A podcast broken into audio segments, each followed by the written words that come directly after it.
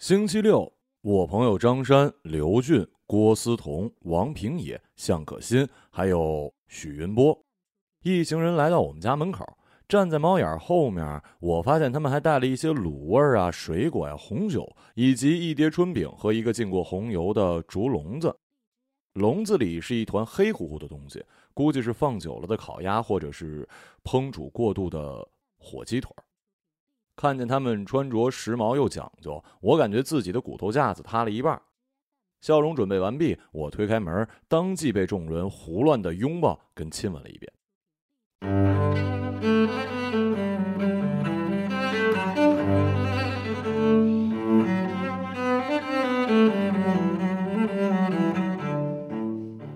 我经历的是一种流水线式的礼仪。他们对待我的脸颊跟肩膀的认真程度，远远不及对待自己的鞋子、围巾跟外套。男士、女士们不耐烦地把我和他们的友谊处理完毕，便开始精心处理自己的鞋子，让他们在鞋柜里严丝合缝，把围巾摘掉，拉成两半一样的长度，挂在衣架上。现在开始脱外套了，抚平衣服、折衣服、挂衣服的过程里，他们，哎呦，真是抱歉啊！用错代词了，应该是人的他们。他们聊几句苹果十周年的新机型传闻，而我被晾在地毯上，挪不动脚。如果现在引导他们进入客厅拿果汁和简餐吃喝，绝对属于自讨没趣了。显然，客人们对一切了如指掌，根本不用人教。所以我回到了自己的房间。两个小时之后，突然感觉不对劲儿了。我二楼这间密室放置有精密仪器，墙壁做过专业的隔音、隔潮、隔绝电磁波处理，但外面的音乐声竟然越过了严苛的屏障，越来越明朗。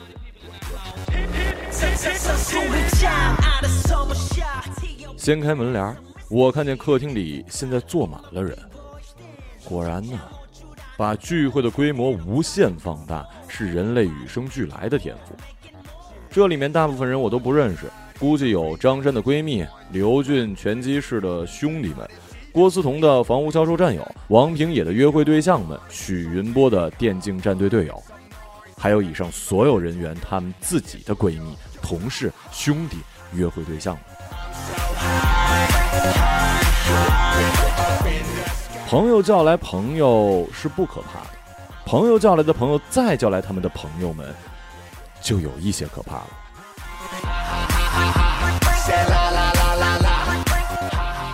我的房子现在到处都是 friends。有一个说法是经过统计学论证的，人际关系网没有大家想象中那么的疏离。一个普通人与国家主席或者与电视上随便什么名人大亨之间的友谊连接点，大概只有八个。也就是说，将朋友关系按正确的方向递进八次左右，你就可以被引荐给袁隆平、吴彦祖，或者是马化腾，甚至是罗曼·波斯基、贾斯汀·比伯和普京呢。所以，按他们当前呼朋引伴的效率，给他们足够的时间，马云很可能会在不久将来我们家造访，这就太恐怖了。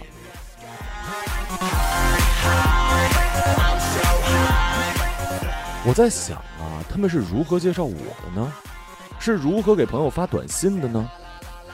可能会形容我是一个在市中心拥有祖传大别墅的生物科学家朋友，或者是一个自愿贡献大别墅供大家轰趴且不指手画脚规划活动范围的老好人儿。一声叹息，我结束了思考，提起勇气打开门，音浪掀飞了我的睫毛。这样的大功率低音设备，不知是哪个朋友自带上门的。他们自带上门的东西太多了，其实我已经不认识我的客厅了。有麻将机、哑铃、电视跳舞游戏的踏板、街机摇杆、睡袋、简易高尔夫装置以及水烟壶。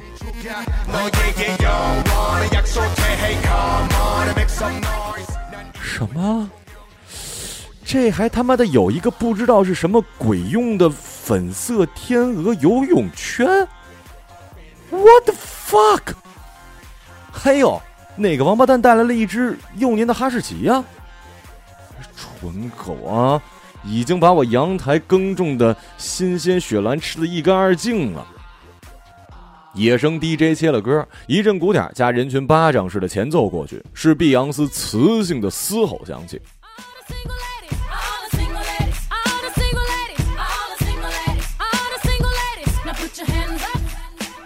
大家着了魔，纷纷站起来，跳起了摇头晃脑的舞蹈。从头到尾，无人注意到楼梯之上的我，因为我识趣的退后两步，我不想让自己身上的实验用白大褂干扰了碧昂斯营造出的气氛。就算是现在，门口也还在进人，有情侣，有兄弟两人组，还有人他妈的连儿子都带来了。大家的鞋子逐渐从门廊溢出来，我家的门口现在像爆满的日料店门口的拖鞋区。打心眼里，我还没有做好迎接马云或者马化腾的思想准备，所以我需要终止楼下这种恐怖的进程。我不得不来到实验台，打开桌角上的水晶盒子，掀开雪纺布，取出昨夜通宵赶工完成的这瓶药水。这药水是我研发了四个月的成果。理论论证三个月，实际操作一个月，用慢性茉莉、金边虎皮兰、卡都普花和直布罗陀剑球草的萃取液作为基底，用 DOI 液和微量的 LSD 作为点缀，选择乙醇跟丙酮充当了溶剂。它的药性稳定且无毒副作用，非常适用于今天这个场面。我撕下白色的标记贴纸，用马克笔写上“坏一坏”三个字，贴在瓶身。坏一坏，这是我为这瓶神奇之物起下的好名字。这个名字的灵感来源于作家王小波小说中的一句：“好大一片麦子，咱俩坏一坏吧。”这药发明的初衷也是希望服用者能够偶尔叛离这种充满条理、规矩、精神压力跟巨大孤独的生活。从而说一些坏话，做一些坏事儿。坏话倒不是骂人话、淫贱话、俏皮话，坏话应当是因过于诚实坦荡而显得坏。坏事呢，倒不是杀人放火、坑蒙拐骗，坏事应当是因过于自由和直白而坏。我先戴上了防毒面具，然后把足够剂量的药水倒在空气加湿器里。单单是慢性茉莉的萃取液，一毫升价值四万人民币，但我已经豁出去了。我把空气加湿器打开，放置在中央空调粗壮的入气管叶片之后，加湿器喷出的烟雾忽然就变得浓稠了许多。是药水开始挥发了，亮晶晶的白光在烟雾中跳跃，被空调扇割裂之后吸走，最终进入了室内的大循环。不久将来，随着空气流动，药水将在每一个人的肺泡、鼻黏膜、口腔黏膜，甚至是视网膜被毛细血管吸收，进入血液循环，最终作用于下垂体内部的中枢神经，发挥它应有的作用。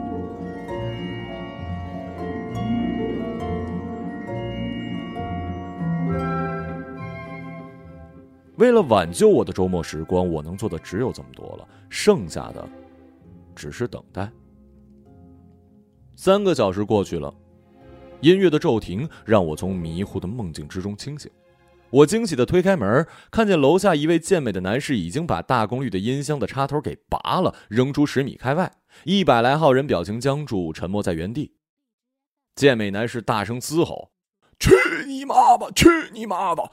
听什么音乐？跳他妈什么舞？我们在这聚会有什么意义？一群社会下游被剥削者在不属于自己的别墅里享乐，这就以为是上流人生了？你们都他妈活在梦里吧！都给我醒醒醒醒！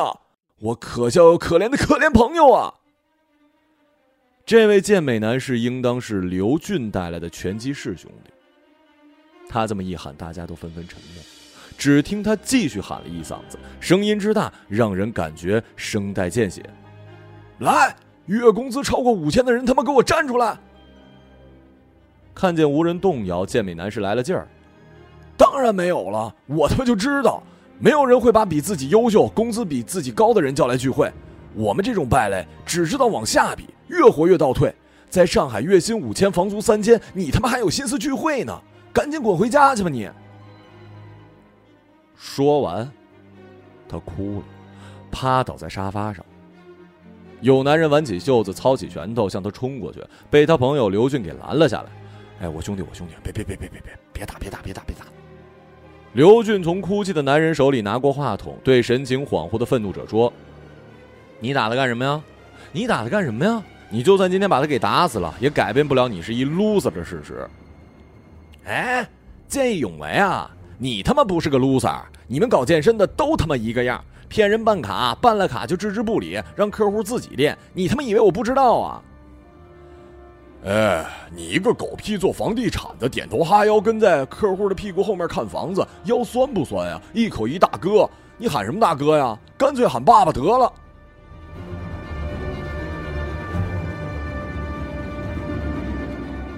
从这一刻开始，一楼炸了锅，不同职业的人之间相互诋毁跟谩骂，不知道的人站在别墅之外，还以为我们家在举行喷壶杯国际骂人锦标赛。做会计的骂做礼仪的是野生婊子，做礼仪的骂销售是马屁宗师，售楼的骂做快递的是活体的驴车，做快递的呢骂厨师是掌勺饭桶，做厨师的骂做会计的是账房的蟑螂。谩骂归谩骂，诋毁归诋毁，打，是打不起来的。当一个房屋销售想要打保险业务员的时候，拳头常常会在出击时软掉，两个人流着鼻涕。在另一个卖二手车的哭泣声中抱在一起。当一个健身教练和一个理发师要拳脚相加之时，忽然走来一个做按摩的。三个平均每个工作日要说三百二十次办卡吗的可怜虫，满脸委屈的拉着手开始互诉衷肠。我这名为“坏一坏”的富有奇幻感的药水，很快演化成了一种实际情况。在午夜十二点左右，一楼的人们三五成群的抱成一团一团，疯狂哭泣。不知道的人站在别墅外，还以为我们家在举行小白菜杯国际委屈锦标赛海选赛。看不下去了，看不下去了，我实在是看不下去了。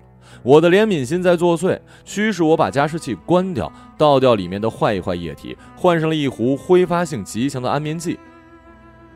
人活着都不容易，明天又是崭新的可爱星期天。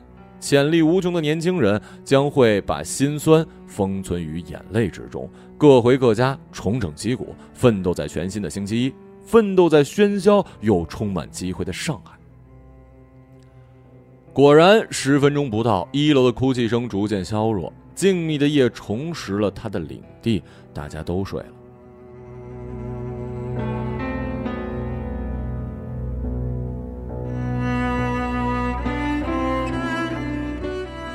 我提着手电到地下库房去，取出五十块的毛毯，以平均两人一毯的待遇披在他们疲惫的肩上。然后我重新回到二楼，摘下防毒面具，把头凑近空调的入气口，深吸了一口安眠剂喷雾，之后也很快的进入了梦乡。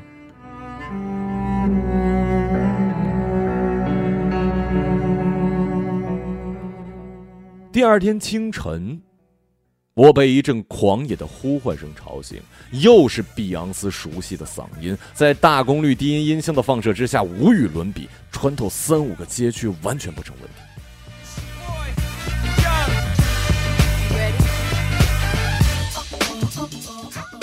我踉跄的走出房间，亲眼目睹了一个盛大场面。一楼的人们红着眼眶，油头垢面，顶着黑眼圈，一个一个像是被摘了肾。他们一边欢呼着打开外卖员送来的高压装的大瓶香槟，一边继续在跳舞狂欢。